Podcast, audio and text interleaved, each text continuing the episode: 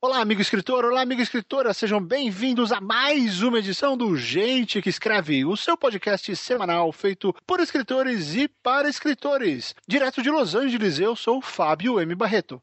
E de São Paulo, eu sou o Rob Gordon. Olá. Rob Gordon, você, o senhor comeu muito durante as festas de fim de ano?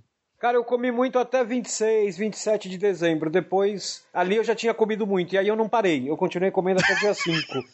Então eu não sei. Eu tô procurando um termo para descrever. Não, não sei não, cara. Eu, eu comi feito um desgraçado. É, às vezes é bom, né? Às, às, vezes é...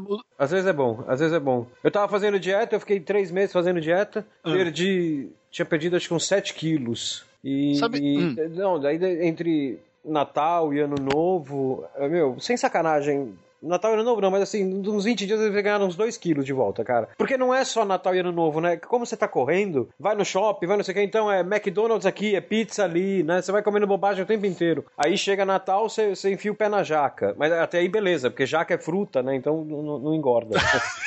é, eu tenho essa lógica, eu posso enfiar o pé é, na jaca. Já, fruta não engorda. É, não né? tô enfiando o pé. Uma não... tonelada de fruta você não vai engordar. É, não tô enfiando o pé na costelinha de porco, eu tô enfiando o pé na jaca. Então, okay, okay. você tá mais moderado. Exatamente.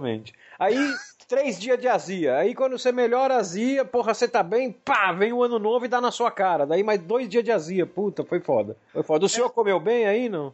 Eu, eu comi mais ou menos, eu já estava me controlando. E, e, eu, eu segurei algumas das, dos, dos desesperos, do, dos desejos desesperados de comer que nem um porquinho. Eu troquei por criar algumas histórias novas. Então eu fiquei meio que. Quando dava fome, eu tentava escrever. Aí eu percebia que eu estava com mais fome do que eu queria escrever e eu ia comer. É. Então, funcionou por uns três dias. Depois eu comi um monte também. Mas sabe o que eu acho engraçado? É. Que essa parada toda de, de comer um monte uh, e o que o fim do ano faz com a gente tem muito a ver com escrever, sabia? Porque a gente às vezes acha que eu conheço muita gente que, que acredita muito nisso. A gente pensa que só vai conseguir escrever na hora que tiver aquelas, aquela, aquela semana sem fazer nada, né? Tipo, eu tô de férias, o mundo tá todo resolvido, as contas estão pagas, uh, não tem ninguém em casa, então eu vou escrever um monte nessa, nessa uma semana. E, e essa semana nunca chega, né? É tipo a semana, a primeira semana do ano, quando você vai fazer o regime, para perder tudo isso que você comeu. A gente fica esperando chegar a primeira semana do ano para resolver um problema que a gente tem que resolver um pouco todo dia. Olha, eu vou te falar que, porque como eu trabalho com frila, né, dependendo da minha rotina, às vezes eu tenho essa semana. É uma semana que as contas estão pagas, eu não tenho, eu, os meus frilas estão todos em dia, né, que eu trabalho muito com entrega mensal, então assim, pô, já entreguei todo o trabalho do mês. Cara, não tenho nada para fazer essa semana. Daí eu paro e penso assim, puta, vou escrever pra cacete. Cara, não escrevo uma linha. Aí você pega e vai dar um rolê, né? É, vou, vou, jogar videogame, vou dar um rolê, vou no cinema. Eu não escrevo e, e, fico o tempo inteiro. Não é que eu desencano. Eu fico o tempo inteiro pensando, porra, amanhã já é terça, cara. Eu tô na minha semana que eu vou escrever. Porra, essa semana eu vou escrever meu Guerra e Paz aqui, né? Cara, não escrevo nada. Bicho, da semana seguinte eu tenho três freela para fazer. Eu começo a intercalar texto meu com os freelas. Então eu não sei, eu acho que eu, sei lá, acho que eu pego no tranco, entendeu? É... Eu não consigo ligar o motor e escrever o meu texto. Eu preciso estar no PC. É, e tem gente que funciona assim, não estou dizendo que, se, que é uma coisa ruim, só que muita gente que eu conheço não escreve porque fica esperando esse momento ah, não, eu, ideal. Eu acho que esse o é o cenário pior, ideal. É, esse é o pior momento, né? Esse é, é o pior então, caminho. É, é, aquele negócio, é que nem dieta. Se você fizer um pouco todo dia, no final de um período, algum resultado você vai ver. Exatamente. Se você só fizer em uma semana e fica uma semana comendo pão e água, e nas outras três você vai na churrascaria todo dia, negão, não vai dar certo. Ganhou 12 quilos, cara. Aliás, você ganhou 12 quilos e perdeu uma semana. É, exatamente. Você fez uma e... semana ali para nada. Para nada, você passou, ficou mal uma semana. E aí, o que, que, é isso? Isso nada mais é do que uma, uma dica, né? Isso é uma dica de, de, de postura, enfim, uma dica para escritor. E basicamente esse é o nosso tema do programa de hoje. Vamos falar sobre várias dicas que o mundo internetico uh, e grandes autores têm dado aos escritores e vamos ver quais funcionam, quais não funcionam, quais são legais e por que que essas dicas são passadas à frente, qual a razão dessas dicas. Então, assim, o programa de hoje começa em 3, 2, 1, vai!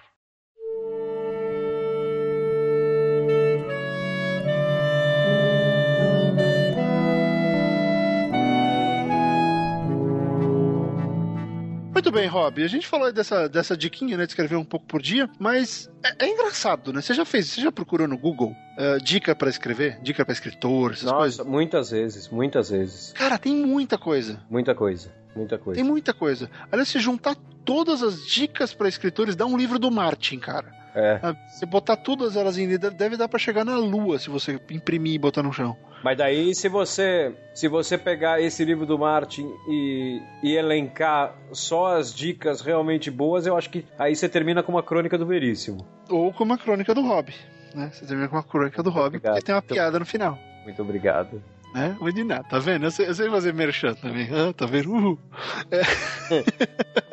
a gente queria gravar esse programa pelo seguinte: durante esse, esse intervalo de fim de ano, eu recebi vários e-mails de, de leitores, de de ouvintes, de, de, pessoas que participam dos meus dois cursos de, de literatura. E a galera perguntando muita coisa, pedindo essas dicas. O pessoal tentando tirar dúvidas, porque acontece o seguinte, eu acho muito legal, Rob, que é essa mentalidade que eu vejo crescer cada vez mais e ela é fantástica, do vou procurar ajuda. É, eu não sou autossuficiente, né? É, porque na real ninguém é, né? Até grandes autores têm dúvidas, todo mundo tem dúvida. E, aliás, escrever, o ato de escrever pressupõe que você tem dúvida sobre alguma coisa, você quer analisar algo, você quer entender algo. É. Então, quando você tem dúvida, você procura solução para essa dúvida. Então, que seja lendo um livro ou mandar um e-mail para alguém. Eu, por exemplo, quando eu estava no auge do cinema aqui, várias vezes eu mandava tweets ou e-mails para diretores de fotografia, roteiristas que eu conhecia. Olha, tô com essa questão aqui, o que, que eu uso, isso ou aquilo. Às vezes os caras respondem, né? Tipo, eu, por isso que eu respondo. Respondiam para mim e eu respondo pros outros. Então, é, eu acho bacana. E aí o que aconteceu? Eu fui ver isso e tem muita dica por aí. Tem muito vlog, que, que fica dando dica. Tem muito site com dicas traduzidas, muitas delas bem mal traduzidas. Uh, tem muitos blogs com dicas da experiência do próprio autor, então tem muita coisa. E a gente resolveu fazer o seguinte: é, nós encontramos aqui um grupo interessante, de, bem interessante de dicas, que vem de dois caras. Uh, Razoavelmente nós, conhecidos. Razoavelmente conhecidos, que já venderam alguns livros, na, na, tanto na internet como no mundo fora dela. Uh, mas enfim, nós achamos aqui um, algumas listas de dicas do Stephen King e do George Martin. Uh, eu já falei isso abertamente. O Martin não é meu escritor favorito, eu discordo muito dele em muitas coisas, mas o Martin é um escritor de, de talento e de sucesso, né? Não dá para você falar. É, não tem como não tem como ter argumento. O cara, o cara sabe o que ele faz, ele é bem sucedido, ele é efetivo, ele, ele é um puto escritor, então vamos uh, entender o processo. E aí a gente começou a ver essas listas, e galera, tem muita coisa. Tem muita coisa, porque cada entrevista que rola desse tipo, os caras falam um monte, e aí essas coisas se replicam, e de repente tem um livro inteiro só de dicas do King e um livro inteiro só de dicas do Martin, porque tudo que os caras falam em relação ao processo vira uma dica. Sim. Né? Ah, escreva de manhã, dica. É.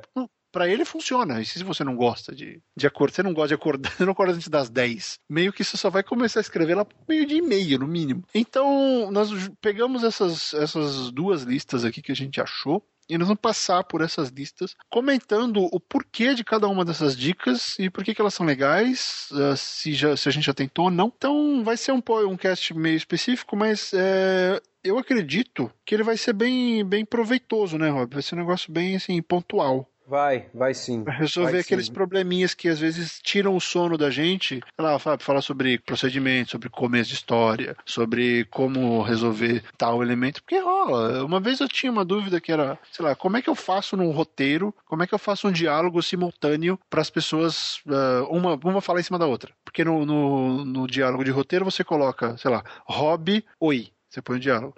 Barreto, tudo bem? É, só que é um atrás do outro, né?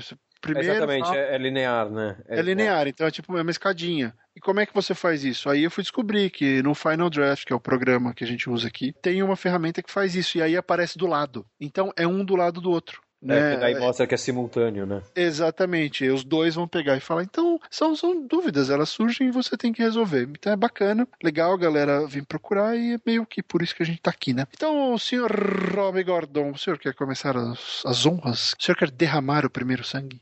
Eu quero. Vamos lá. Eu tô aqui com a lista do Stephen King aberta. A gente vai hum. deixar os links das listas aqui depois. Uh, a gente não vai passar por todas as dicas. A gente vai pegar as mais, as que a gente acha mais interessantes de comentar tanto que vão te ajudar mais, né?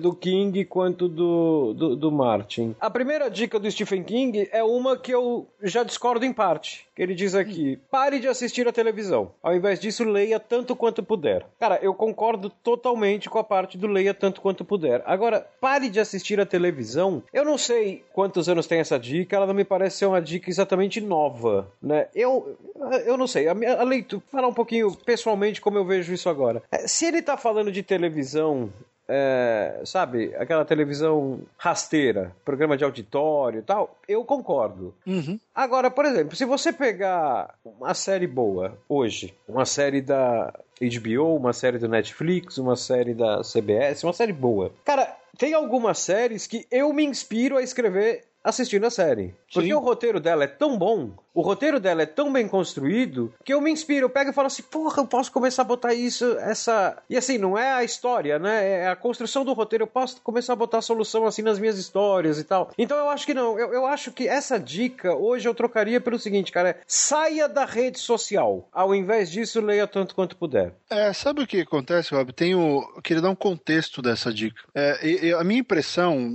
desse link aí que a gente colocou para vocês no, no post, a minha impressão é que essa lista é um, é um baita resumão do Sobre a Escrita, que é o livro meio de memórias, meio guia de escrita do King. Não, é isso mesmo, ele, ele coloca aqui no começo, que é, é, é então, uma versão resumida do On Writing. O livro é fantástico, aliás, eu recomendo isso se você ainda não leu, mesmo que você não goste do Stephen King. Tá? Mesmo que você não tenha lido uma linha do Stephen King, leia-o sobre a escrita. Ele foi publicado em português já. É um livro fantástico, é uma história de vida, é uma coisa que mostra de fato a realidade da vida pela qual esse cara passou até ele fazer sucesso. Né? Só um pequeno elemento. Stephen King trabalhava numa, numa, num laundromat, que é um daqueles aqueles lugares de, de máquina de lavar que você vê em filme, então tem um monte aqui ainda. É, isso é bem usual. Ele trabalhava num deles, ele, ele cuidava de um desses quando o Carrie foi, foi vendido, de verdade. O agente dele ligou falou: pronto, agora foi. Foi para paperback, você vai, uh, você vai ganhar dinheiro, sabe? Então o cara ralou muito para chegar onde chegou e ele conta um pouco disso e conta como ele vê a escrita. Então é fantástico ler esse livro ah, e acho que talvez essas, essas dicas vai te empolgar um pouquinho mais se você não ler. Então eu queria dar só um contexto aí. Ele fala não só da televisão, a dica dele, por exemplo, é para rádio, sabe? Para de ouvir rádio porque você já ouviu Smoke on the Water 200 mil vezes por que, que você não escuta um audiobook em vez de ficar repetindo? A dica dele, Rob, vai muito mais no sentido de, de evitar a repetição. Entendi. Sabe? Então você já consumiu o produto X, não fica reconsumindo esse produto o tempo inteiro. E, e, eu, e eu tenho seguido bastante essa questão do audiobook, porque tem ajudado bastante. A gente está conversando um monte sobre o, o jogador número 1. Um, eu estou ouvindo um audiobook, que é narrado pelo Will Wheaton, né? Então eu não estou nessa, mas eu, eu, meio que dei uma parada com música, porque o Audible tem ajudado bastante nessa, nesse meu contato com, com o livro. Eu faço exercício, eu ando, eu vou dar uma passeada e eu estou escutando um livro. Então eu acho que isso tem muito mais a ver com o negócio que você você falou de é, vai ver Faustão, novela, essas bosta. Isso não. Mas, cara, é, eu falo isso pros meus alunos: tá de saco cheio, não quer fazer nada? Vai assistir, sei lá, Marco Polo no Netflix. Mas presta atenção no roteiro. Usa como estudo. Vai assistir um filme bom, sabe? Vai assistir o Birdman do Inharito. Vai, vai fazer coisas que, que vão te inspirar e que você vai ver, olha que realização de algum escritor, né? Porque essas grandes séries e grandes filmes, eles são resultados do trabalho de um grande roteirista. Sim. Então ali, se você souber usar e se você entrar com essa mentalidade certa, mesmo que você só esteja assistindo por assistir, mas para pra pensar, só, só muda uma coisa. Olha, alguém escreveu isso que eu tô vendo na tela. E, e só pensa, se cerca de coisas legais. Então, ele falou muito mais no sentido de, de repetição, de ficar vendo, de não ficar jogando tempo fora, sabe? Vai ler mais ou vai consumir mais. Então, cara, se seja TV ou rádio, é, acho que você não vale mesmo você ficar ouvindo aquela mesma radiozinha cocô que você ouve todo dia, que toca as mesmas músicas, e eu lembro bem da rádio no Brasil. Toca é. a mesma música todo santo dia. E por quê? Você já ouviu essa música? Vai escutar um livro, sabe? Vai, vai ampli, amplia seus horizontes, né? Que é uma coisa que ele fala bastante de ler muito. Ele fala que se você lê demais, mais, você vai ser um autor melhor, porque os seus horizontes vão se ampliar, você vai ter mais base, vai ter mais noção. É, então, essa, essa segunda parte é um negócio que a gente já falou aqui mais de uma vez, né? Uhum. Você, isso vamos, vamos, vamos reforçar agora em negrito, né? Você não se torna um escritor se você não lê. Não adianta. Né? Você tem que ler muito. Né? Sim. Tudo que cair na sua mão, você tem. É, exatamente. Ah, agora eu escrevo, agora eu sou fornecedor, não sou consumidor. Não. Você não pode deixar de ser consumidor de texto nunca. Nunca. Nunca. E é o que o Fábio falou. Você tá vendo uma, uma série de TV, porra, ah, a trilha é maravilhosa, a fotografia é deslumbrante e tal. Tudo bem, consuma o texto também, foque no texto também, não perca o texto de foco. Faz uns cinco dias, sei lá. Eu fui assistir o Hateful Eight do Tarantino. Eu peguei a pré-estreia. Ah. Já assistiu, Fábio? Não, ainda não, sem spoiler. Não, não, sem spoiler. Eu, eu acho que, para mim, é o melhor filme do Tarantino, né? Eu sei que muita gente não tem gostado, eu acho que ele não é um filme para qualquer um. E ali eu fracassei, miseravelmente, porque, como todo filme do Tarantino, eu fui para prestar atenção no roteiro. É, eu, eu achei o roteiro demais. Só que a direção dele é tão maravilhosa que, pela primeira vez para mim, a direção do Tarantino é maior que o roteiro, que eu, eu Falei, cara, fudeu, depois eu assisto e presto atenção no roteiro. Mas eu, e assim como o Fábio, toda vez que a gente assiste alguma coisa, a gente tem um olho para tudo e um olho para roteiro. Né? Com um olho você olha a interpretação, você olha a trilha, você olha a fotografia, você olha a direção de arte, e com o outro olho você fica olhando só roteiro. Né? Exatamente. E isso é costume, isso, isso é costume, não é que a gente é, é retardado, nada de. Não, é costume. É, você tá consumindo um texto. É, eu chamo isso de ler a estrutura. É, exatamente, é treino, isso é treino. É, isso, isso tem que vir, você especialmente assim, você tem um autor favorito, tá? Você gosta do, do Chuck Palachucuchuchuchuki, que eu vou sempre falar o nome errado por definição. Você gosta do Chuck? Percebe como ele escreve. Olha como os personagens dele entram em cena. Percebe uma coisa, como o narrador dele se comporta. Os narradores do Chuck são fantásticos. Se você não conseguir entender essa questão de qual a minúcia do narrador, como é que você vai criar um narrador, um, diferente pro seu, Dois, mais legal que o dele. Porque, né, você tem meio que essa obrigação. Sim. Você tem que criar um que seja tão diferente quanto mais legal que o dele. Afinal de contas, o seu é novo. Então você tem que fazer isso. Você só consegue fazer isso quando você tem essa atenção ao roteiro. Você tem essa atenção a, a consumir a estrutura, a entender as razões que fizeram o autor uh, colocar tal frase antes de tal frase. Parece sabe, nerdice de escritor, mas galera, é, sei lá, eu aprendi a escrever assim, no jornalismo. Falaram para mim, ó, lê aí. O que, que é o primeiro parágrafo? É o lead. Então o que, que tem no lead? Tal, tal, tal, tal coisa. Ok, então faz todos assim. É meio fórmula, porque o jornalismo é o jornalismo diário de jornal, ele é fórmula, tem que seguir a fórmula. É, mas é um jeito você entende a estrutura e primeiro você vai copiar a estrutura no começo. Depois, Exatamente. Depois você, você vai perceber Exatamente, eu posso ir embora. E isso me leva a uma dica do, do titio George Martin, que tem sido muito xingado, inclusive, pelas pessoas, porque ele não terminou o próximo livro. E aqui, citando o Neil Gaiman, uh, o Martin não é a sua putinha, né? Ele não trabalha para você, porque a galera tem isso, né? Pô, o cara terminou, que inútil. O cara tá vivendo a vida dele, ele deve ter as razões dele. Sim. Então, deixa ele fazer o livro na hora que ele quiser livro é dele, o livro é dele, não é seu. Então deixa ele fazer.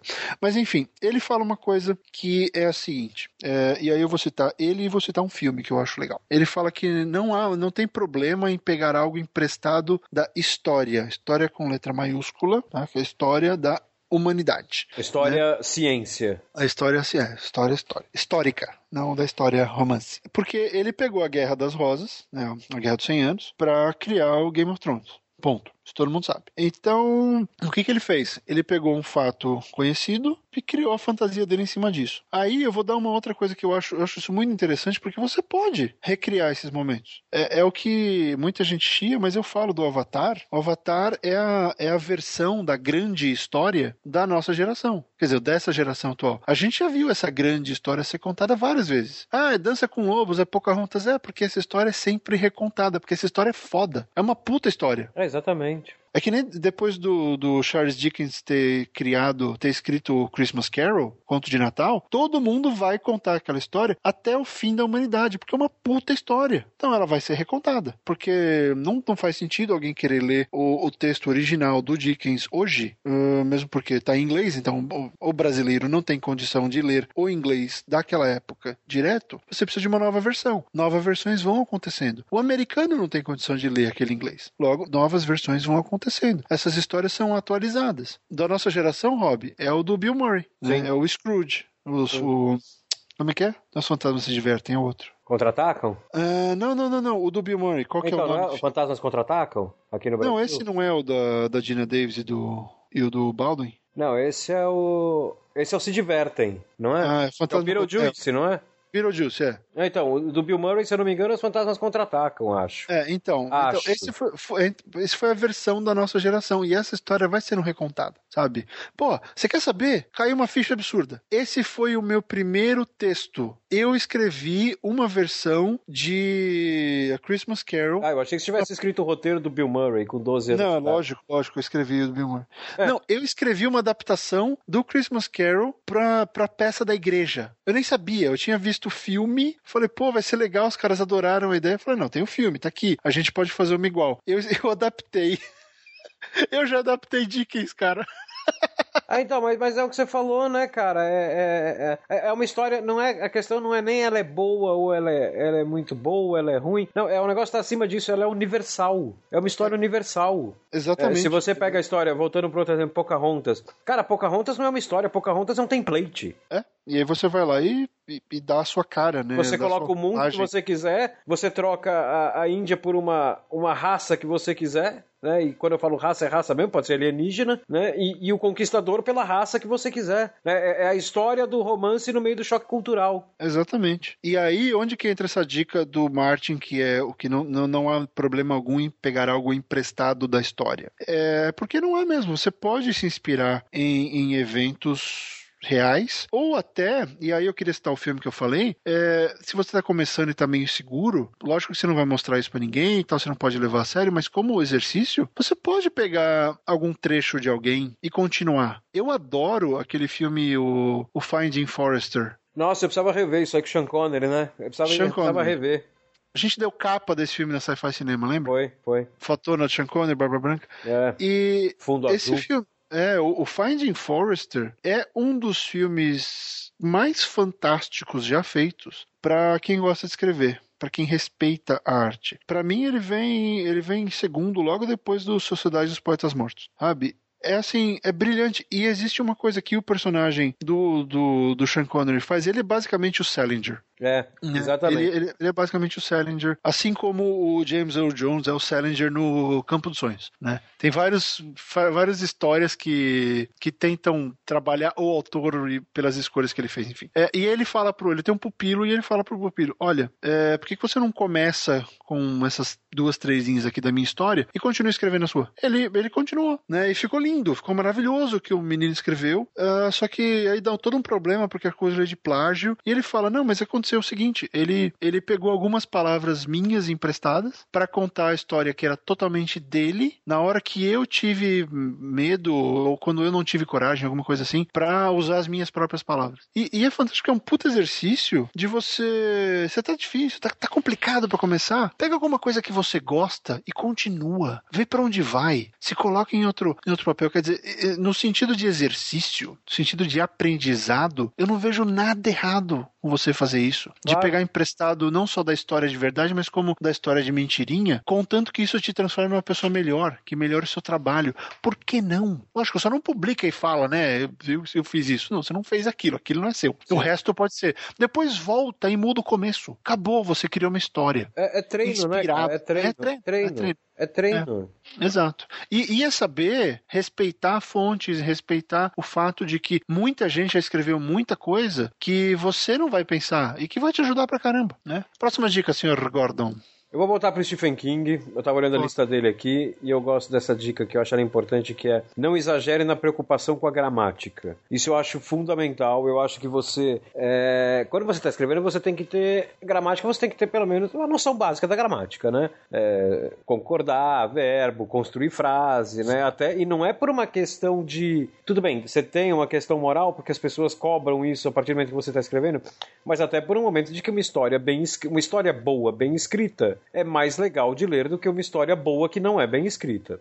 Agora, uh, você tem que ter em mente sempre que você é um escritor, você não é um revisor, né? Então, se você começar, eu pelo menos sou assim, eu, eu tô escrevendo, eu não consigo ficar, eu, eu sei concordar o sujeito com o verbo, eu sei fazer isso, mas eu não consigo ficar pensando nisso. Ou eu penso na história, ou eu penso na gramática, né? E, e eu parto do seguinte princípio, muita gente vem me perguntar, especialmente na questão do diálogo, eu já falei isso aqui sobre diálogo também, né? Ninguém, ninguém num, num, num texto Vamos, vamos, falar da minha praia aqui, uma crônica contemporânea. Né? Hum. Numa crônica contemporânea, urbana, né? Ninguém fala gramaticalmente correto, né? De uma forma gramaticalmente correta. As pessoas não se expressam desse jeito no dia a dia, né? Elas se expressam de um jeito coloquial que às vezes contradiz a gramática, às vezes não, mas às vezes sim. Então assim, eu acho que é muito mais válido, falando especificamente de diálogo agora aqui, é muito mais é muito mais legal pro leitor ele ter um personagem que se expressa como uma pessoa verdadeira do que como uma pessoa que só usa norma culta. Porque também se todos os seus personagens usam norma culta e o seu narrador usa norma culta, os seus personagens não têm voz nenhuma, né? É simplesmente o narrador falando por eles. Agora, eu acho que o fundamental aqui, encerrar o que eu quero falar sobre isso, depois eu passo pro, pro Fábio, é que assim, um texto, uma história boa, mal escrita, ela pode se tornar uma história. Ela tem toda a chance do mundo de se tornar uma história boa, bem escrita, no momento que ela vai ser revisada por você ou por um revisor e tal. Agora, um texto gramaticalmente perfeito, se foi essa a sua preocupação, ele não necessariamente vai se tornar uma história boa na revisão. Ele vai ter que ser reescrito, é diferente. O que, eu, o que eu penso aí, Rob, é que eu discordo um pouco, porque eu realmente acredito que o seu texto só vai ficar bom depois da revisão ou da edição se a base for forte. Tá, mas é justamente o que e, eu falei. É, é, mas aí que tá. Você falou que você não, não precisa, você precisa ter o, né, o, o mínimo, uma noção disso aqui. É, eu sei que você não falou desse sentido, mas o que eu vejo, e, e eu tenho convivido muito com a galera que tá escrevendo online, é, eu tô vendo uma, um descaso total com a coisa. Ah, não, pera um pouquinho, pera aí, então, pera aí, deixa, deixa, eu, deixa seu, seu candidato, deixa eu me explicar aqui. É o seguinte, quando eu falo o mínimo, é o seguinte, eu sei construir uma frase no pretérito, e assim, talvez eu tenha, ok, eu tenha sido escroto aqui, mas, assim... É, não, porque assim, eu sei construir uma frase no pretérito imperfeito sem parar pra pensar. Sim. Né? Eu não preciso ficar olhando, porra, como é que conjuga esse verbo? Não, eu sei como conjuga, né? Então eu paro do princípio que, sei lá, eu, eu tô na média. Só que assim, é... será que é tão errado assim a partir do princípio que eu tô na média? Afinal, eu escrevo. A gente tá falando de gente que escreve. Teoricamente, gramaticalmente, eu tô na média. O que eu quis dizer Sim. aqui hum. é que assim, a pessoa, às vezes, o que a pessoa não pode é virar e pensar assim, porra, eu não estou conseguindo continuar a minha história, porque eu estou empacado num trecho. Pô, mas o que que aconteceu? O, o personagem, você perdeu o personagem, o personagem quer fazer uma coisa, mas você, queria, você tinha planejado outra. Não, eu estou atrapalhado porque tem uma tem uma ênclise na minha frase que não está funcionando bem. Então pega a ênclise e enfia no cu. Né? Enfia no cu e continua escrevendo. Tira a porra da ênclise da frente, cara. É isso que não, eu, eu entendi, eu entendi. É que as pessoas, porra, eu já vi isso. Gente que tá, você, você lê o texto e fala: esse cara está mais preocupado em escrever como Machado de Assis do que escrever uma porra de uma história. Sim, só que eu, o que eu tô vendo agora, Rob, e é por isso que eu quis, eu, eu quis ser um pouco escroto também com isso, é que nós estamos vivendo um momento de, de de um extremo disso aí. Ó, oh, isso é outra camiseta, desculpa te cortar. Primeira ah. camiseta de 2016, pessoal. Enfia a ênclise no cu. É a primeira ah, camiseta. essa, essa é complicada de usar na rua, pô. Por quê? Por quê? Ah, ah pera, gente, nós escrevemos, nós temos, somos homens de garbo e, e elegância. Fale por, por você, cara. Eu, você tá aí nos Estados Unidos, eu moro aqui no terceiro mundo, eu sou maloqueiro, cara. Eu moro na América Latina, cara. Eu sou um maloqueiro ai, ai. Mas enfim, é, é, eu falei isso porque a gente realmente está vivendo esse extremo e eu já vi, eu tenho visto com frequência assustadora pessoas que escrevem, porque essas eu não vou chamar de escritores, eu não, não tenho coragem de chamar de escritores, mas pessoas que escrevem brigando pelo direito de falar que escrever coisas como respeita as minas tá certo. É, não, então, aí é foda. Gente falando que, que academicismo é horrível. Não, o texto tem que estar escrito direito. Você pode escrever simples. Escrever simples, escrever complicado são dois jeitos de escrever certo. Não, eu concordo com você. Então, o mínimo hoje em dia não é nem isso. É, é, é uma questão da postura de eu vou escrever certo para que fique interessante. Vou escrever errado porque é assim que as pessoas. E não é o que você falou, eu sei. Mas é, a desculpa é. Ah, eu escrevo errado porque é assim que as pessoas falam. Tudo bem, eu até dou um desconto se você quiser errar no seu diálogo. Agora, o seu narrador errar, não tem desculpa. Ah, não, é, exatamente. Quando eu falo, por exemplo, de diálogo, o que, que eu tô falando? É que, por exemplo, eu não chego pra minha mulher e falo assim. É, é, e aí eu tô falando, eu moro em São Paulo, né? Então, sei lá, dependendo da região, pode ser que se use isso ainda. Eu chego pra minha mulher e falo assim: nós vamos até. Nós vamos à padaria? Não, é, eu sei. Você, é, você fala da questão da, da estrutura é, super formal. Né? Isso, a gente vai na padaria? Né? Então, assim, tá errado gramaticalmente? Tá, totalmente. Né? O na padaria tá errado. O agente tá só pobre. Só que é assim que as pessoas falam. Então, eu acho que num diálogo fica mais rico. Agora, no narrador, você tem que ter uma gramática correta, você não precisa ter uma gramática erudita. É, e é por isso que eu falei, a gente já fez um programa inteiro sobre isso, inclusive, mas é por isso que eu falei dessa questão do, do mínimo ter que ser mais, porque o editor só vai conseguir arrumar se você entregar para ele um produto melhorável. Se você entregar um produto que é o básico do básico do básico e o cara ainda vai ficar torcendo o nariz a cada cinco linhas porque você errou um plural, porque você não concordou um verbo, porque uma coisa é. Todo mundo erra. Né? A gente já falou disso. Mas quando você é desleixado, aí desleixo não dá. E vamos para outra dica. Outra dica. Sua vez. Mais uma do King, que também é uma dica do New Gaiman, que é corra riscos, sabe? O Gaiman fala, cometa erros. Aprenda com eles e cometa erros fantásticos. Por quê? A parada é o seguinte: é não se acomodar, vai para as cabeças, né? E o King fala muito, fala muito sobre isso, inclusive ele, ele usa isso para detonar quem usa a voz passiva, que a voz passiva é um problema, né? Ela, ela quebra ritmo, normalmente. Ela pode ser usada? Claro, assim como tudo. Mas tem gente que escreve muito assim. E tenta ler um texto que tá cheio de voz passiva. Você quer se esganar. Você vai querer ir no banheiro, fazer outra coisa, porque não dá ritmo, não, não dá liga, né, Rob? Você não Sim. fica naquela de eu quero ler, não, não. Não, porque ah, a escola foi foi, foi aberta quando. E então os alunos foram. Né, tudo, essa voz passiva, ela, ela irrita um pouco. E sabe o que é legal? Isso tem a ver com aquilo que a gente falou do Chuck, daquele texto dele dos verbos de ação. Sim. Né, de evitar os verbos de pensamento. Que é exatamente isso. Quando você corre o risco de fazer algo difícil e, e, vamos, vamos definir esse difícil é não óbvio não não o arroz com feijão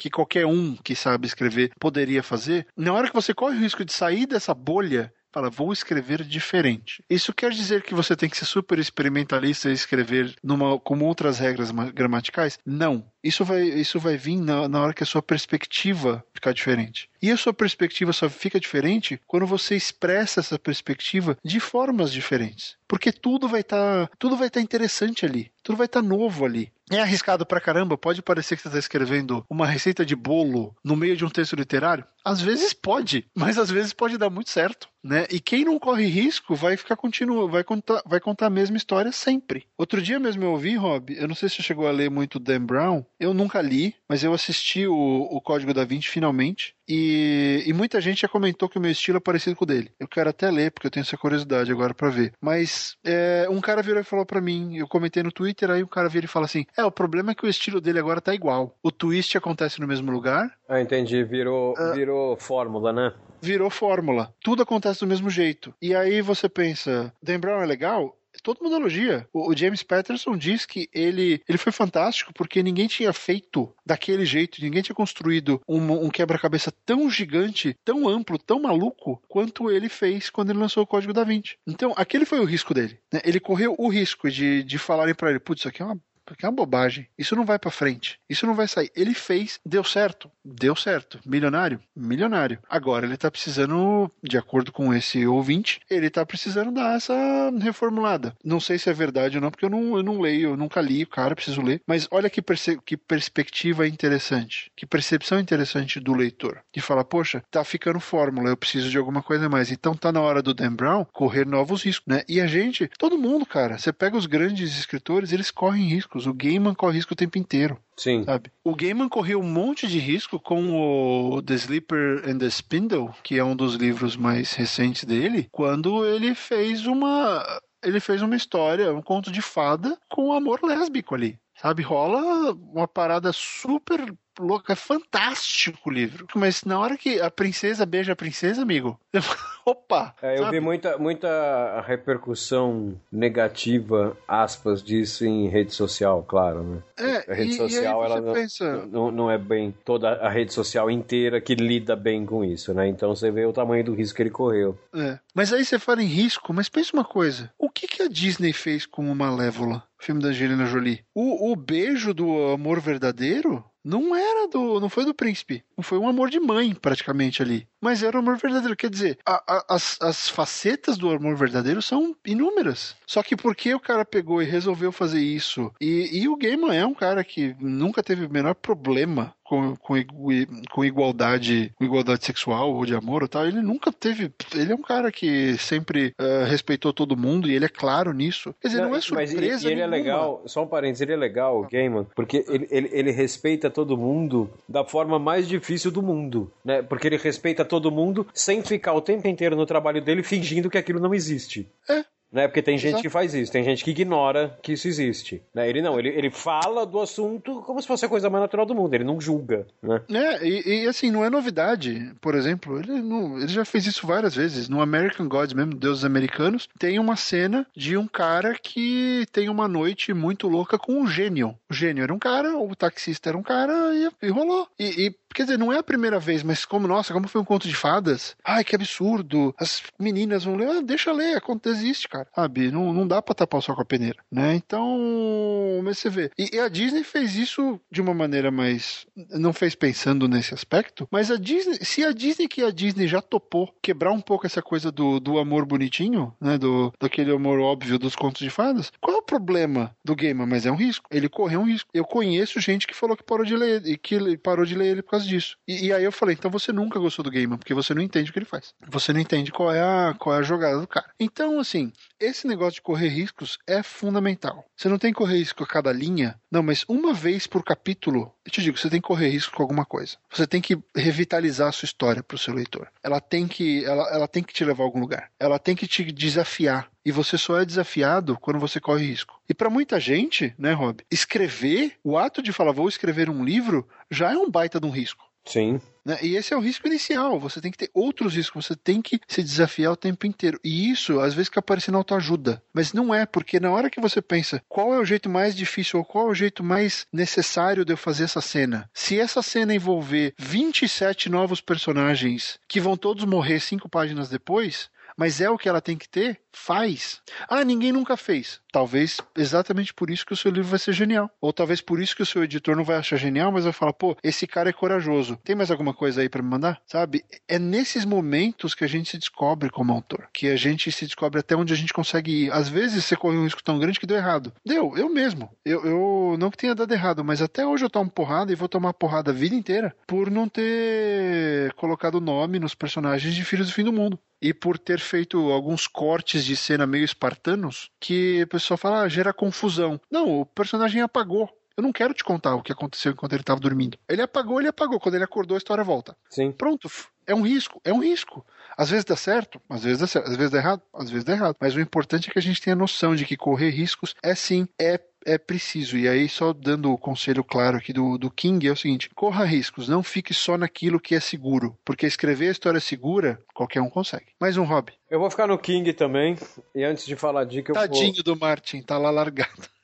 É que ele tá ocupado demais escrevendo o livro dele lá, que tá atrasado. Então uhum. deixa ele lá, não vamos, não vamos atrapalhar o velhinho, não. Quando a gente pensou nessa pauta, eu e o Barreto, a gente chegou à conclusão que a gente preferiu usar dicas de escritores conhecidos né? Não só porque o cara é conhecido, então a gente conhece o texto do cara, a gente conhece o trabalho do cara, dá para você ver uma aplicação prática da dica na vida do cara, né? O cara não tá só cagando uma regra, você vê, como você conhece o Stephen King, você conhece o George Martin, você vê que o, cara, o que ele tá falando é o que ele faz mesmo. Né? E também porque são dicas mais palpáveis, né? O, o grande problema dessas milhões de listas, de, de, listas com dicas para escritores é o, o, o mesmo problema com os milhões de, de listas com dicas para qualquer coisa coisa na internet, que assim, muita coisa cai no campo da autoajuda. Uhum. Então aqui não, aqui a gente tem umas coisas um pouco mais técnicas tal, mas eu agora eu vou escrever uma, eu, eu vou escolher uma que tem cara de autoajuda, mas não é, que é do Stephen King. Que é escreva principalmente para você mesmo. É, o Stephen King ele deixa claro que. A, a Rowling, oh, Rob, só pra falar, a, a J.K. Rowling também pensa assim. Fala que ela escreve para ela. Então, exatamente. Você tem que. Puta, o seu texto vai ser bom, o seu texto vai, vai ser ruim, vai vender, não vai, as pessoas não vão gostar. Não importa. Isso, isso, é, isso é outro ponto. Depois, você está no momento que você está fazendo o que? Você está escrevendo? Então escreve para você. Se fecha sozinho com a sua história. Essa história ela tem que ficar boa para você. Claro que se você está preocupado em lançar ela comercialmente, você vai atender é, requisitos do mercado, né? Só que ela vai ficar boa para você mesmo atendendo esses requisitos. Você tem que ser. É, é, é, clichê pra caralho isso, mas, mas é verdade. Isso, todo, todo clichê, na verdade. O clichê é só uma forma pobre de falar a verdade, né? Porque não é uma existe... verdade que já foi repetida tantas vezes que ela parece Exatamente. óbvia e boba, mas ela nunca vai deixar de ser verdade. Exatamente. O, o, principal crítico da sua história tem que ser você. Então, assim, no momento que você escreveu algo que você ficou feliz em escrever aquilo, cara, ali você tem alguma coisa boa. Aquela história ali, putz, pode dar pedal. É, aposta nessa aí, porque se ela te deixou feliz, ela vai te dar pedal. E agora pensando isso na consequência, né? Mas pensando no antes, né? você tem que ter sempre em mente o seguinte: escrever um negócio gostoso de fazer, né? Tem aquela frase do Terry Pratchett que diz que, que eu adoro essa frase. Essa frase é meio que o lema da minha vida. E escrever é a coisa mais divertida que uma pessoa pode fazer sozinha. É, cara, então assim, você tem que escrever porque você gosta. É, é, é, isso é chave, né? A frase é autoexplicativa. Escreva porque você gosta. Antes de tudo. Escreva porque você gosta de escrever. Né? E, e aí rola uma coisa fantástica aí que é o seguinte: é, eu tô passando por isso nesse momento. Eu tô com. O Rob, Rob viu a minha listinha de trabalho para esse ano. Eu tenho algumas coisas para ser concluídas. E eu tô numa pauleira. Tô fazendo um monte de coisa. Eu comecei uma história nova, que é um romance. E eu já escrevi uns 12 começos desse romance. E isso quer dizer que eu já escrevi 12 vezes umas 11 ou 12 páginas eu gostei de alguns, não gostei de outros, mas fui descobrindo personagens tal. Mas nesse processo eu cheguei na 13 terceira vez, que eu acho que é essa que eu tô agora. E agora eu empolguei, porque eu acho que eu já resolvi todos os problemas que eu tinha nessas vezes anteriores e agora a coisa tá indo. Por quê? Enquanto eu não estava feliz, eu não conseguia avançar. Eu falo para meus alunos às vezes que você tem que senta, escreve e, e, vai e vai até o final, depois você volta e arruma. Tem história que eu não consigo fazer isso. É impossível, porque é o que o Rob falou. Se eu não estou feliz com o que eu estou escrevendo, eu não consigo sair do lugar. Eu preciso ficar, eu preciso estar empolgado, eu preciso falar isso aqui tá legal, tá divertido seguir essa linha de raciocínio, sabe? Em algumas delas eu me peguei, por exemplo, Rob, isso é uma outra coisa que o King fala aqui, que é a questão do é o King ou o Martin? Ah, o negócio da voz. É, é, o que é uma coisa que, é? que eu. Não, o King fala também. Todo mundo fala. E é verdade, esse negócio Mas eu de, não vi nessa lista. Vezes... Cadê? É, do King tá aqui, é o número 15. De não tentar ah, roubar sim, a voz sim, de sim. ninguém. Né, que a gente comentou um pouco da questão do Find Forrester, que às vezes você pode, para exercício, né, usa uma coisa, um começo de alguém, um trecho de alguém, continua para ver como é que fica e tal. É, mas a questão da voz é muito maior que isso, porque, por exemplo, um cara que só lê Suzanne Collins, vai escrever igual a Suzanne Collins. Porque é a única referência, né? É, é, a única, é o único jeito que, que você sabe falar como autor. Então, eu acho muito louco esse negócio de você ir testando, porque nessa tentativa você vai achar a voz para aquela história você vai achar a voz certa que, que você vai se lembrar. E aí, sabe o que está acontecendo comigo, Rob? Eu escrevi esses 10, 12 começos aí, hum. e eu comecei a ler, eu falei, não sou eu. Eu estava relendo, não lembro de ter escrito isso. Eu não lembro de ter escrito isso. Por quê? Eu estava ou emulando vozes, ou tentando achar alguma voz. Sim. E quando eu li de novo, porra, não fui eu que escrevi isso. E isso é um problema para mim. Não fui eu que escrevi isso. Quem escreveu isso?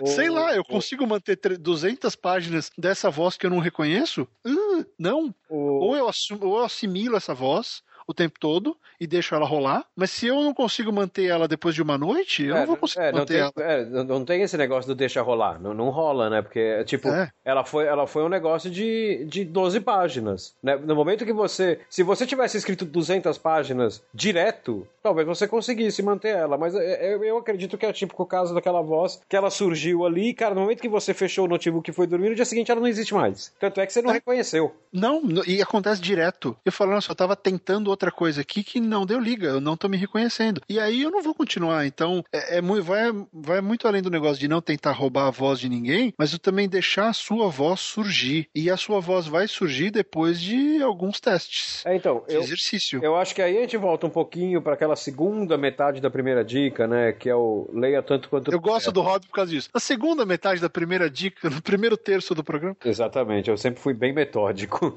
É... ah, então... porque o Rob é assim, não, calma calma, vamos falar bosta um pouquinho. É, o Hobbs, tô falando com ele no, no, no G-Talk, ele é que nem o John Shepard, do Stargate Atlantis, que ele, ele pega e dá não, volta em dois minutos. Falei, como assim dois? Como, é, é, meio, é meio arbitrário, mas ele, dá esse dois minutos. Não, não, não, não, mas o dois minutos eu, eu coloquei, eu é dois minutinhos, né? dois é, minutinhos. É, da, da, meia hora ele aparece de novo, voltei. Porra, eram dois minutos ou era meia hora? O que, que fala aí? Você falou o negócio do. Ah, se você só leu o autor X, qual foi que você usou no exemplo? Daniel Steele, foi isso que você falou? Pois é? Não, e da Suzanne Collins. Isso, desculpa, Suzanne Collins. Se você só lê Suzanne Collins, você vai escrever, você vai escrever igual a Suzanne Collins, exatamente. Vai, vai ser uma Suzanne Collins pobre, né? Não porque você é melhor que ela, porque, porque você está tentando fazer um negócio que não é seu, né? Então, daí o Barreto falou assim, ah, você tem que achar a sua própria voz. E isso você consegue no treino. Então, só que assim, se você só lê Suzanne Collins, se você ficar treinando, treinando, treinando, treinando, treinando, vai sair Suzanne Collins, Suzanne Collins, Suzanne Collins, Suzanne Collins. Então, assim, tenha sempre muitas referências, que é o lance do leia tanto quanto puder. E não leia só o escritor que você conhece. Né? Olha o que o Fábio falou, ele foi na livraria, pegou 15 livros e começou a ler começos de livros. Cara, você precisa ter bagagem de estilos diferentes, porque aquilo que o Fábio falou, né, no tenta, vai tentando, vai tentando, vai tentando, vai estudando, vai mexendo aqui e tal. Se você tem vários estilos diferentes na sua bagagem que você não, você tá usando ali, talvez nem conscientemente, né, mas você tá usando um monte deles e não só de um escritor, é dali que a sua voz vai surgir. Você tá adubando um campo ali que é dali que sua voz vai nascer. Agora, ah, se é. você só colocar uh, Suzanne Collins, Suzanne Collins, Suzanne Collins, cara, o que vai sair é uma Suzanne Collins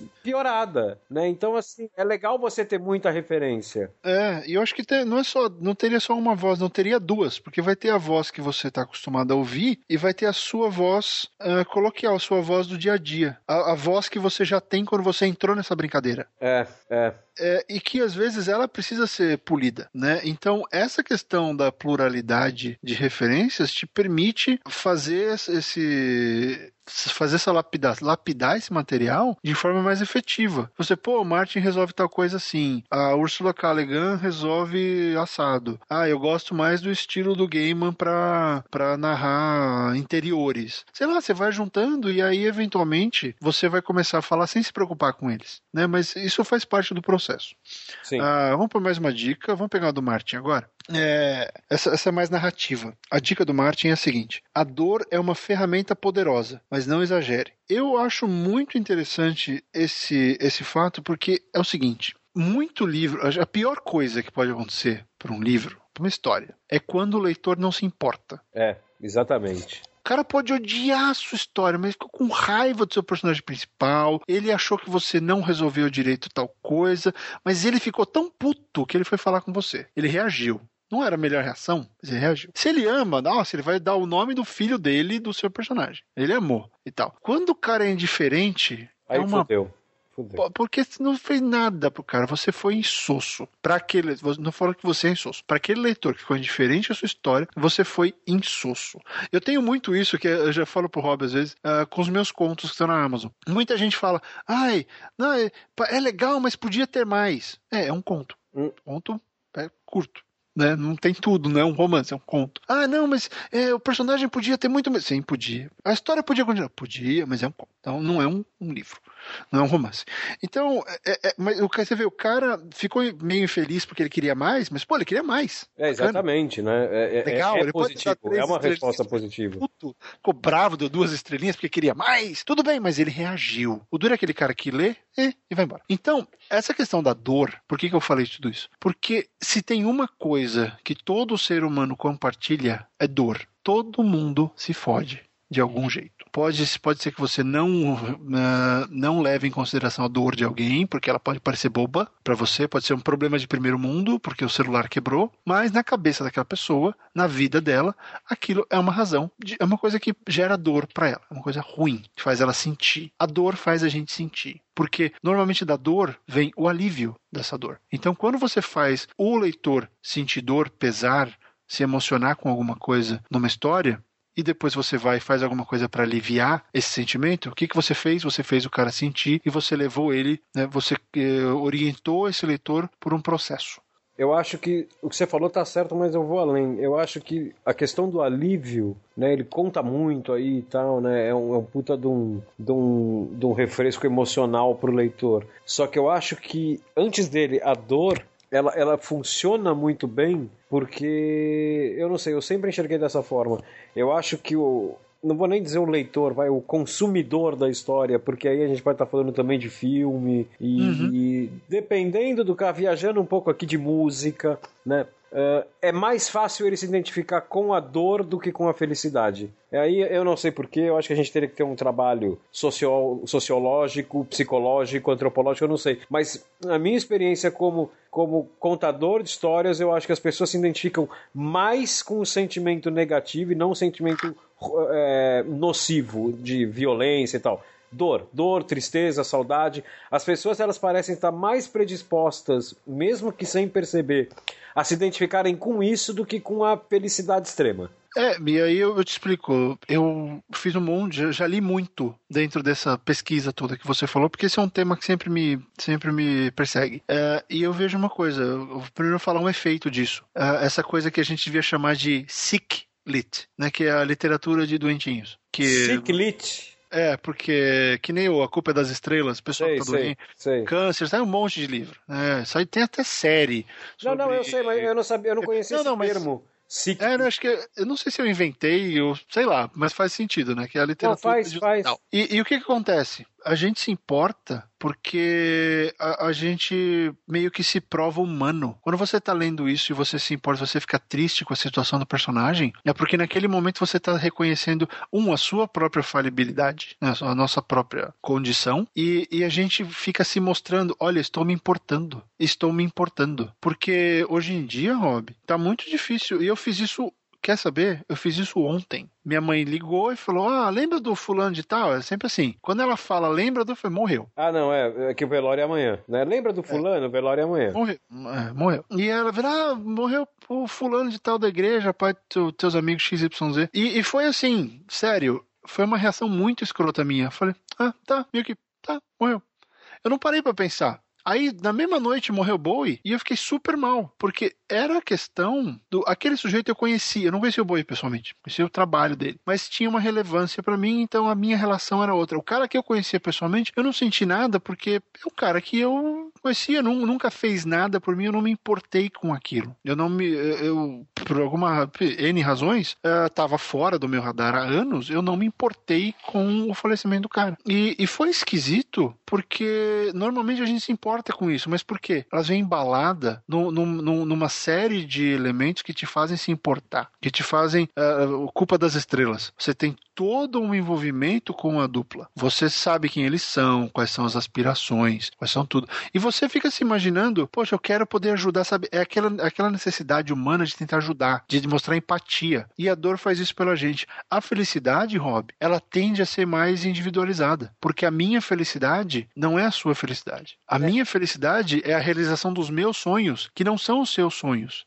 Então, na hora que você faz essa dissociação de que a felicidade ela é particular, ela é individual, você tende a se importar mais com a sua ou com aquela próxima da sua. A dor, ela é geral. A dor é o grande equalizador social. É o, é, o, é o mínimo múltiplo comum do planeta, né? Exatamente, porque quando você sente, quer saber, ó, uma das cenas mais faladas de Filhos do Fim do Mundo é a cena do cachorrinho. E foi de propósito. Falei, aqui eu vou fazer. Aqui eu vou dar o um chute no saco. Chorar. Aqui, aqui é para derrubar. Aqui eu vou dar o um chute no saco. Por quê?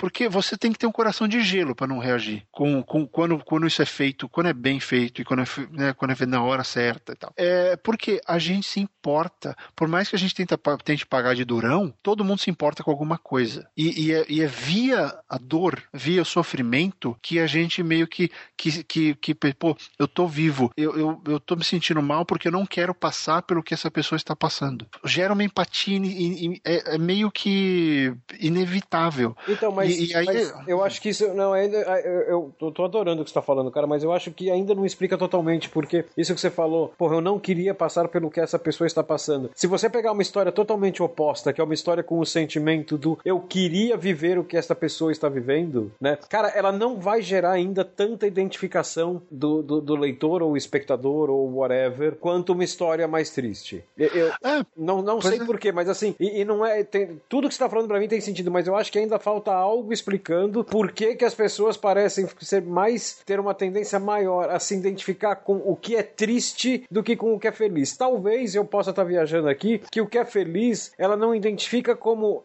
já é, como tipo já vivi ou já tenho. Ela sempre se identifica no futuro, né? Tipo, eu queria que a minha história tivesse um final feliz assim. Uhum. Né? Já, mas não acredita. Não, pode até acreditar. Mas não necessariamente mas... não acredita. Não, não.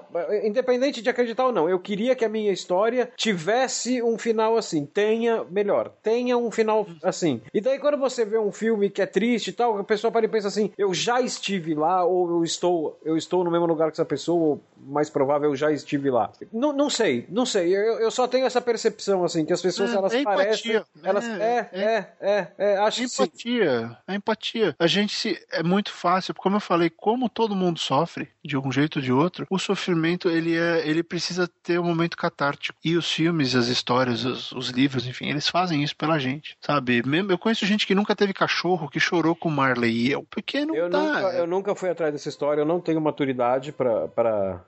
Pois é, então. Não, pra coisa, de, pra coisa de bicho, eu nunca tive. Cara, eu não assistia documentário da Discovery ali, sabe? De leão e gazela. Eu não assisto, eu não consigo lidar. Então, quando saiu Marley e eu, todo mundo, cara, vai ser o filme do ano, todo mundo vai assistir. Eu falei, todo mundo, vírgula. Eu, eu não vou nem chegar perto, como eu já não cheguei perto do livro. Me inclua minha, fora minha, dessa. Minha mulher, minha mulher, que é pior que eu com bicho, minha mulher viu, eu, eu não conhecia ela ainda. Há relatos que ela quase faleceu no cinema. Né? Cara, é tudo que eu precisava saber para ver que eu tomei a decisão certa. Eu não vou chegar perto dessa história. Exatamente. Então, é, é um negócio, Rob, porque, sabe, infelizmente a minha, a minha esposa briga comigo que eu penso demais nisso. Mas eu penso demais nisso. Porque esse tipo de filme, esse tipo de história lembra a gente de que um dia acaba. E, cara, é uma merda. Não importa no que você acredite ou não, é uma merda. Ponto. É. É, exatamente. E, e quando você começa a pensar nisso, ainda mais uma história bem escrita, e aí é um negócio que o, que o Martin fala, de não exagerar, você tem que usar na hora certa, tem que, você tem que dar a porrada e tirar. Porque se você continuar batendo, o cara vai embora. Porque não é. Senão o livro vira, vira masoquismo. Sim. Sabe? Você realmente tem que fazer a pessoa sentir por uma razão, e aí, vamos voltar pra história? A não ser que a história seja isso. Por, por que, que você acha que essas coisas acontecem só no final da história? A, a, a morte, o problema é no final. Porque ninguém mais aguenta. Se você faz isso no meio, meio, você derrubou o público, o cara não vai mais se empolgar, se importar com a história, porque vai ficar deprê. Ontem mesmo eu assisti aquele The Second Best Marigold Hotel. Be Second Best Exotic Marigold Hotel. Cara, eu vi o primeiro, adorei, vi o segundo, tem umas críticas ao roteiro, ele é bem inferior ao primeiro, mas cara, o final do filme é uma porrada tão forte, tão bem escrita, que você fala, justificou o filme inteiro, sabe? E, e ninguém, não acontece, ninguém morre, mas assim, você sabe, porque esse filme é um lembrete. Tá chegando porque é um bando de velhinho dentro do hotel na Índia. Né? Cara, é tão bem escrito que assim a emoção vem sem você ter que matar ninguém. Só o fato de lembrar que, olha, pro próximo filme, algum desses atores pode não estar mais aqui. É. De verdade, né? Porque a, a Meg Smith já tá velhinha e tal. Então, a Judy Dent também. Então, olha que coisa louca. O fato de você fazer uma alusão a isso já é o suficiente para criar uma empatia entre público e, e história. Tá. Bom, e para fechar o programa, então, eu vou pegar, eu vou roubar aqui, eu não vou pegar uma dica do Stephen King, eu vou pegar três dicas dele e juntar num pacote é só. É mole, é mole, tá vendo? O cara vai, quebra, não respeita a regra do programa, é uma beleza. Então, tem uma dica dele aqui que é, é corra riscos, né? Eu tô correndo risco a juntar três dicas aqui. Ok. Uh, não seja pretencioso, tá? Tô sendo. Essa aqui não vai me ajudar. é... perca seu tempo tentando agradar as pessoas. Pronto, achei o que eu queria. Então, é, vou juntar aqui três dicas, que são dicas sobre finalizar. Porque elas giram em torno do mesmo assunto, que é a finalização do primeiro rascunho e a primeira revisão, vamos chamar assim. O King ele tem uma dica, isso ele sempre defendeu, que você tem que terminar o primeiro rascunho de uma história, de um um livro em três meses. Segundo ele, se você passar desse tempo, isso veja bem, isso não é finalizar o livro, é finalizar a primeira versão da história, que é o rascunhão. Segundo ele, se você passar de três meses, a história começa a perder, perder força, né? Como se fosse perder, ela começa a perder o foco. Tá? Agora, eu acho, antes da gente juntar as outras duas dicas, eu acho que essa, essa dica tem que ser levada em conta duas coisas. Primeiro, eu, eu, eu não acho que essa dica, eu acho ela muito legal, mas eu não acho que ela seja universal, porque assim, nem todo mundo tem a rotina do Stephen King. É, não é todo mundo que poderia escrever todo. Porque para você terminar o primeiro rascunho de um livro em três meses, você tem que escrever todo dia. Não é você tem que escrever rápido que nem eu. Exatamente. Você tem que escrever rápido rápido e todo dia. Não é todo mundo que consegue fazer isso. Então eu acho que assim, eu acho essa dica um tanto perigosa. Eu acho que essa dica, ela teria que ser colocada por alguém que está começando a escrever como meta, mas não como nota de corte. Então é assim, pô, eu quero, então vou botar para mim uma meta de que eu vou conseguir, não é conseguir terminar o meu em três meses, é eu vou conseguir um dia chegar nesse nível de terminar o primeiro rascunho em três meses. Mas esse que eu estou fazendo agora, se eu não terminar em três meses, isso não quer dizer que eu sou um merda, apago tudo e vou fazer outra coisa da vida. Não. Não, não, não é, não é por aí, Rob, porque não, eu não. sou o contrário. É eu acredito. Pode, a pessoa pode interpretar desse jeito. Ah, é, não, não é a interpretação. A, a interpretação dessa dica tem, tem, tudo a ver com o que você falou, porque é o seguinte: é, não, não vai definir se você sabe escrever ou não. Né? Não é um negócio que vai definir o seu futuro. Ah, passou de três meses, fiz três meses e uma semana, falhei, não sou digno. É, vou, vou, apagar o arquivo do Word. Não, não, é. não faz isso, não faz isso. É, é, um, é, uma, é uma aproximação ali. Só que assim, eu acredito muito e eu, eu ensino isso, porque é o seguinte: sabe o que acontece no final dos três meses, ou quatro meses, vai, que seja? Sabe o que acontece praticamente, Rob? A sua voz muda. Ah, não, então, exatamente. Você começa a perder o, o, o, foco, né? E não é, não é o perder o foco desatenção, é perder o foco. A coisa começa a sair de foco, né? É. É um processo porque, assim, normal assim, esse. Porque assim, quando você. Ó, a conta é a seguinte: o pessoal do Conte tá fazendo exatamente isso. Se você escrever 1.800 palavras por dia em uma hora, dá para fazer. Não é nada. Se você sabe a história que você quer contar, você senta e escreve 1.800 palavras por dia. 1.500, se você quiser. 1.300, pronto. Em três meses, você tem o manuscrito pronto. Sim, sim. Por quê? Você vai lá, você, você não vai ter. Você, o problema do. Sabe qual é o problema? O cara sentar, senta lá, não, não fez preparação, não sabe o que vai fazer. Vou escrever, sentou. E agora? Agora fodeu. É, então, ele, ele sentou com três parágrafos, né? É, sentou com uma ideia. Ele sentou com uma ideia de três parágrafos. Você não tem o resto. Quando acontece isso, você vai demorar. Você vai ser aquele cara que vai ficar seis anos escrevendo livro. Não, eu tô escrevendo livro há seis anos. Esquece, ninguém vai comprar. Você pode estar reescrevendo o mesmo livro há seis anos, já teve seis, sete versões, aí tudo bem, você tá melhorando seu livro, ok. Mas se você está escrevendo a mesma história e você não acabou há seis anos, esquece essa história. Essa história já virou uma colcha de retalhos maluca, é. que não vai sair. Né? Ah, fulano de tal famosão fez, bom, fez no, no século retrasado, mudou. Hoje a história é outra. Então, o que acontece? Se você senta e escreve esse, esse primeiro rascunho, esse primeiro manuscrito, em três meses, por mais que a história possa estar incompleta, e vai estar, por mais que você queira mudar um monte de coisa, e você vai mudar, por mais que esteja longe de ser o produto final, e tá longe do produto final, você terminou, você é. foi lá e contou a história inteira, o que que acontece? É, vai muito além do foco, Rob. Você vai sentir a satisfação de eu terminei essa história. Ah, sim, satisfação pessoal nem se fala, exatamente. Exato. Então, o que acontece com esse cenário dos três meses e pouquinho, três, quatro meses, que é basicamente escrever uma sentada só, é, ela te dá a satisfação do eu contei a história. Agora você tem capacidade de julgar essa história. Se você não terminou, você não tem, você não tem como julgar a história que você não terminou, né? Então, isso é meio louco. Eu gosto disso, porque eu aplico isso, por exemplo, numa versão reduzida para contos. Todos os contos que eu escrevi, todos foram numa sentada. Ah, o meu também. Conto e crônica. Não sai. É, não. Pra mim é, é, é coisa de um tiro só. É? um tiro só. Vai, de dois, três dias no máximo. Quando eu tô escrevendo em inglês, que é mais difícil. No máximo. Mas tem que sair uma versão para você ler, ok, tá uma merda, ok, tá legal, vou arrumar. Porque você tem que se, poder julgar. E aí vai pra uma das dicas que vai vir ali. Né? A gente vai chegar nessa questão de, de julgar a qualidade, ou enfim, o, o, que, o que você produziu.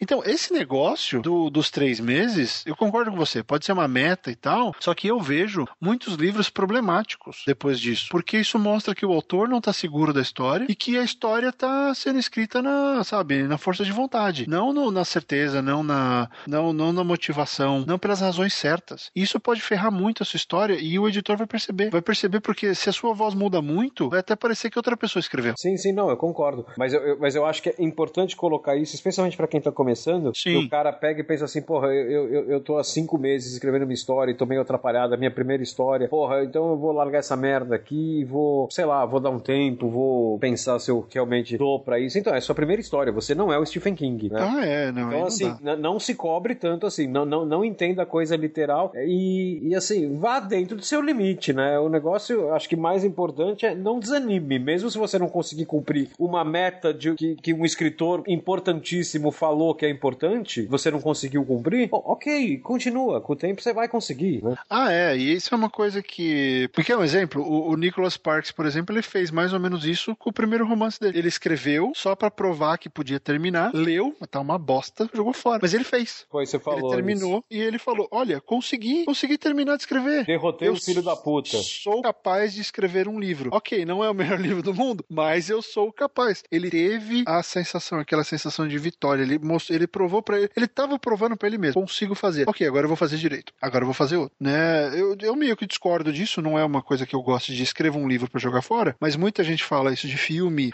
ou de, de roteiro. O Robert Rodrigues é assim, você conhece essa história, Rob? Que falava para ele na, na, no pouco que ele ficou na escola de cinema, falar: "Ah, não, primeiro roteiro você escreve e joga fora, porque não presta". Ele nem fudendo, eu vou eu vou filmar, vou escrever e vou filmar. Aí ele foi lá e fez o mariachi. Foda, né? então assim, depende de cada um, mas é legal isso para mostrar, para te dar uma noção do quanto você precisa melhorar, de onde você precisa melhorar. De repente você não digita tão rápido, pô, preciso digitar mais rápido, né? Por que não? Vou digitar mais rápido. Você vai se conhecendo. Escrever um livro é uma coisa que, que faz com que você se conheça muito mais. Você sai diferente sabe, do, do processo. Então, é, eu, eu gosto disso, mas tô com hobby. Não é obrigatório. Nossa, que absurdo. Mesmo porque ninguém sabe dessa data. Você coloca essa data para você. E aí, juntando, lembra que eu falei que ia juntar três dicas que giram em torno ah. de revisão? Então, assim, agora você acaba a primeira versão. Aí o King ele tem duas dicas legais sobre revisão. Uma delas é muito famosa, acho que é, é, é uma das dicas mais famosas dele, que é assim: não tenha medo de cortar o texto. A hora que você vai revisar. Você, para cortar, te cortar texto é um negócio. Eu vou, eu vou falar das duas rapidinho aqui, daí a gente bate uma bola sobre as duas juntas, sabe? Uhum. É, cortar texto é um negócio que dói na alma, né? Porque, pô, você vê o seu texto sendo, meu, machadado ali às vezes, né? Eu sei como é isso, senhor É, então, eu não sei. Eu, eu editava o seu, eu não tinha problema nenhum. Mas quando você vai editar seu próprio texto, cara, é difícil cortar, porque tem pedaço que você começa a ver que tá sobrando, e só que você gosta muito do pedaço, daí você fala, porra, mas será que se eu mudar, né? Pô, cara, corta. Se não tá funcionando, ou se tá sobrando, se é gordura no texto, corta. E aí leva para outra dica, que essa eu acho extremamente importante, eu considero totalmente válida, que é, vale exatamente para, é, especialmente para livros, textos maiores, né? Aquele texto que, não, não, por exemplo, uma crônica que eu passo numa sentada aqui, ou um conto que o Fábio faz numa sentada. É, você acaba a primeira versão, o, o, Stephen King aconselha que você deixe esse texto de lado durante seis semanas. Tá? Isso, por que, que isso não vale para uma crônica que eu fiz aqui? Porque uma crônica que eu fiz aqui eu fiquei três horas dentro dela. Agora, se é um livro, você ficou, como ele disse na primeira dica, três meses. Cara, você está uhum. totalmente dentro do livro ainda. Você precisa de seis semanas pra, longe desse texto para desintoxicar. Você fica um mês e meio longe. Você, quando você, eu, eu, eu já fiz isso. Quando você volta depois desse mês e meio, cara, o texto é mais claro no momento que você lê. Ele é mais cristalino. Você não, você desviciou do texto. Porque você ficou três meses, pensa comigo. Você ficou três meses pensando 24 horas por dia naquilo. Cara, quando você vai revisar, os erros que você cometeu naqueles três meses, eles ainda estão com você. Eles ainda não são erros. Eles parecem acertos. Né? Eles parecem acertos. Eles têm aquela carinha bonitinha de acerto. Eles estão disfarçados, né? Estão de Exatamente. lobo Exatamente. E aí, o, o, um mês e meio depois, um mês, um mês e meio depois, quando o negócio já saiu da sua cabeça, sua cabeça está mais leve, cara, você começa a ver com uma clareza tão impressionante o que é erro, o que é acerto. É muito mais fácil de revisar, cortar, editar, de, de arrumar a história. É muito mais fácil. Então, assim, bom, acabei meu livro hoje. Pô, vou tirar a noite de folga, vou assistir um filme amanhã eu começo a revisar. Não, tira um mês, pensando no texto, tira um mês, um mês e meio de folga. Esse distanciamento é muito importante. É, e tem uma coisa que o King faz aí também, que é o seguinte, ele tem o, o, o termo dele que ele cunhou, que é o, a, a, primeira versão ele escreve de portas fechadas, é. ou seja, ele escreve para ele, ninguém lê, nem a mulher dele. Isso. Ele escreve sozinho, não mostra para ninguém. Depois que terminou, aí ele mostra pra mulher. Aí ela caceta o livro, ele vai lá e escreve. Aí ele escreve de porta aberta. Sim. aí ele escreve pedindo ideias, ele escreve questionando, falando com as pessoas que ele confia. Então ele basicamente escreve no mínimo duas vezes cada livro. Que a primeira é a versão que ele quer, que é essa versão dos três meses. Essa versão dos três meses é, a cabeça dele sozinha. Ele é. não pergunta para ninguém, ele não pensa, ele. Ele, ele tá não... lá jogando tudo ali. Ele tá jogando Ele não pondera, ele vai lá e blá, ele vomita a história inteira. E acabou. É, é escrever de porta fechada. Depois ele começa a considerar os outros. Exatamente. e aí tem uma, tem uma coisa legal também, que, que é o seguinte: o Rob falou da, né, da questão de, de cortar tudo. Porque é o seguinte: o James Patterson também fala a mesma coisa. Se você acha, olha isso, se você acha que o leitor vai pensar em pular aquele trecho porque é alguma descrição besta que você pôs ali, ah, você acha importante, mas se você suspeita que o leitor vai pular aquele pedaço, tira. É, porque ele vai pular, ele vai pular. Ele vai pular. Ele vai ficar bravo com você depois, em alguns momentos. Ele vai virar e vai falar pra você que ele queria mais, que ele precisava de mais descrições, que ele precisava saber. Eu tô falando, eu escuto isso toda semana por causa de filhos. Eu fui espartano porque eu queria, ponto. Vai ser assim, é do jeito que é. Acabou. É, o livro é, é meu, né? O livro é meu e, e era assim. É, é o que eu senti. Mas olha só, o que acontece? Só com isso eu já gerei uma outra reação. Do cara querer mais e ficar bravo comigo porque eu não dei mais. Isso é bom? É, o cara ficou bravo, mas ok. Foi, foi proposital. Só que eu não dou espaço pro cara pegar e pular, porque depois das primeiras 15 páginas ele percebe: se eu pular qualquer coisa aqui, danou você não vai entender mais nada. Então ele vai ler. O que que acontece? Você sabe onde você pula. Você sabe o tipo de parágrafo que você, ah, ok, isso aqui é descrição. Ou isso daqui, ok, já entendi, vou pro próximo. Você sabe isso. Sim. E, e aí eu quero citar um filme, eu já falei, mas é, eu acho que vale a pena falar porque tem tudo a, ver, tudo a ver com isso, que é o seguinte: é rápido, tá no Netflix, talvez, não sei se tá no Netflix, o, o Birdman, o filme não, do a, acho que não. não. Acho que não. Eu assisti aqui, acho que tá na HBO. Ah, tá disponível por aí. Existe uma cena naquele filme que é o Edward Norton, que é o, tá fazendo, ele faz um ator, eles estão fazendo uma peça. O Edward Norton faz um ator que tá tentando conseguir o papel para um papel que abriu. Os caras estão para estrear, o cara se machucou, precisa de um ator novo, ele vai lá fazer esse teste, ele vai lá fazer a entrevista com o diretor. O diretor é o Michael Keaton, que também é né, um ator que faz um, um ator, ele, ele, interpreta meio que o Adam West, né, o Batman. Ele Isso. interpreta um cara que fez um personagem que nem o Batman e ele tá querendo fazer uma peça na Broadway, uma peça séria, dramão, pesada. Então, olha isso. O Norton é um ator que tá indo fazer uma cena com o diretor que também é ator. Aí ele pega, ele conhece o roteiro, ele sacaneia o, o, o Michael Keaton, porque ele fala que ele não conhecia, e de repente ele pega e, e sabia todas as falas. E aí o Keaton vai e fala fala dele, e, e solta a frase dele, que é assim, não, eu, provavelmente eu sou o cara, eu não sou o melhor cara para responder isso, porque eu nem conheci o sujeito, eu só ouvi o nome dele uma vez, então nem sei direito quem ele era. Aí o Norton vira, então por que, que você tá falando comigo? Se você já não é o cara certo, você, você só tá repetindo a mesma coisa, eu já sei que você não conhece o cara. Resolve tudo isso em uma linha, em uma linha de diálogo. O cara, não, mas eu não conheço, então, tudo isso é bobagem, tudo isso é, é, é extra. Eu preciso da emoção que você vai me dar com uma frase. Uhum. Ele provoca o Michael Keaton até o ponto que o Michael Keaton fica puto. Ele, é, eu nem conheci o cara. O que você tá querendo dizer? Que o amor é. Que o amor é uma bobagem? É isso que você tá querendo dizer? Eu não te entendo. Aí ele, é, e aí, e aí o, o, Edward Norton devolve. Cara, aquilo ali é como se faz diálogo. É como você chega no diálogo de verdade. Você, primeiro você escreve um monte de abobrinha que você quer, e aí você descobre sobre o que é aquele diálogo. O que aquilo significa, qual a razão daquilo. A mesma coisa vale para isso que o King tá falando quando você escreve qual a razão da sua cena, o que que a sua cena precisa para funcionar. Ela não precisa de muito às vezes. E você tem que saber ver isso. Sim. Que você só vai conseguir ver isso depois com do... o distanciamento. Com o distanciamento. E com o fato de vou ler isso aqui como leitor. Você escreveu para você como leitor, depois faz uma brincadeira, se você tiver afim, embala, dá para alguém fala para te dar de presente um mês depois. Tó. É. Você para você. Faz de conta que nem é seu. É, vê o que você acha, né? É, tenta Trouxe se surpreender. você, um amigo meu fez, vê o que você acha. É, tenta se surpreender porque quando você, se você se funcionar para você como leitor, você tá no caminho certo. Sim. Se você começar a pular, você não reconhecer, você começar a perceber que a coisa tá meio meio desfocada e tal, você já sabe onde arrumar. Então, isso é fundamental porque você tem que fazer perguntas. Se você não se fizer essas perguntas, o, o seu livro vai ficar, vai ser uma ideia, vai ser uma ideia estanque que só funciona para você. E aí, né, tá legal, você escreveu, mas morreu ali.